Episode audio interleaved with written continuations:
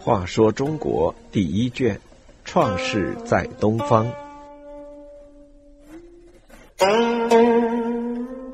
三十七，德化的奇迹。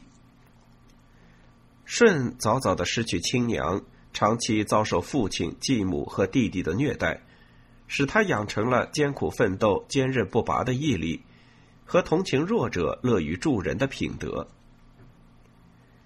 坎坷的命运使舜不得不在未成年时就出外劳动，谋求生存。起初，舜在骊山下开了一块荒地耕种，其地在今天的山东济南市东南，或者说在今山西南部的黄河边。当时在骊山脚下已有很多人在那里垦荒。由于大家都想要距离近。地面平、地力肥、便于灌溉的土地，就免不了要发生争执。舜总是谦逊忍让，别人要家门附近的土地，他就到远处去开垦；别人要地面平的，他就去开垦地面凹凸坑洼的；别人要地力肥沃的，他就去开垦贫瘠敲破的土地。别人要便于灌溉的，他就去开垦山坡上难于浇上水的土地。而且，每当邻近的人家由于生病等原因，庄稼来不及除草、耕种或收割的时候，舜总是帮着别人去干。由于舜的勤劳踏实、聪明能干，他的土地质量虽然比别人差，但他的庄稼总比别人长得好。收成自然年年丰足。原来骊山下的土地参差不齐，大家互相争夺，吵闹之声不断。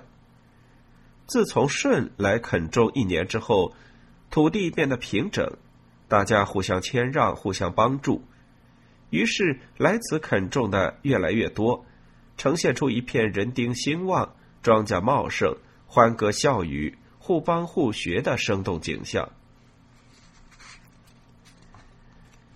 后来，舜又在雷泽捕鱼。雷泽是一个大湖，水中渔产资源丰富。捕鱼者原来在近处争夺水域位置，吵闹之声不绝于耳。舜则勤于奔波，把近处的优越位置让给别人，自己去寻找新的捕鱼家去。由于舜不辞辛劳，肯动脑筋。他捕的鱼往往比别人多。休息之余，他还帮助别人修补渔网，教别人捕鱼经验。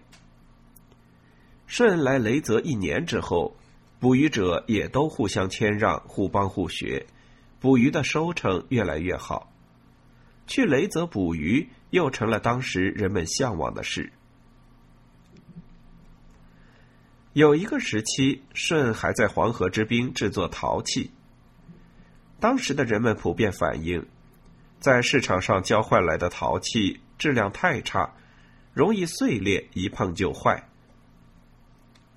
舜制作陶器的时候，看见有人制作粗枝大叶、偷工减料、马虎从事，就上前规劝；看到有人不懂制陶的方法，就一一指点，帮助改进技术。一年之后。河滨制作陶器的人越来越多，人们高兴的称赞：自从崇华来此制陶，陶器的质量大大提高。现在到集市上去交换陶器，可以放心了。舜在骊山耕田，在雷泽捕鱼，在河滨制陶，都做出了巨大的成绩，改变了那里的风气，使人们受到实惠。人们慕名而来，争睹舜的风采，都想要亲自领受舜的教诲。这正是道德的力量，把心地不正的人感化，把蒙昧无知的人开导。人们都喜欢和舜一起劳动，因为他胸中有一团烈火，温暖人们的心。有人记述，当时人们都愿意跟从舜的盛况。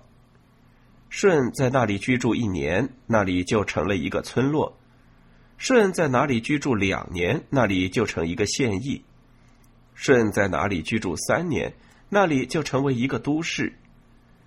这充分说明人们对舜的信赖和向往。孔子听说舜的事迹之后，曾感叹说：“耕田、捕鱼和制陶不是舜的官职。”而舜到那里去干，能够移风易俗，舜真是一个正人君子。他亲自勤劳刻苦，而人民都愿意跟从，所以说圣人感化的力量真是伟大呀。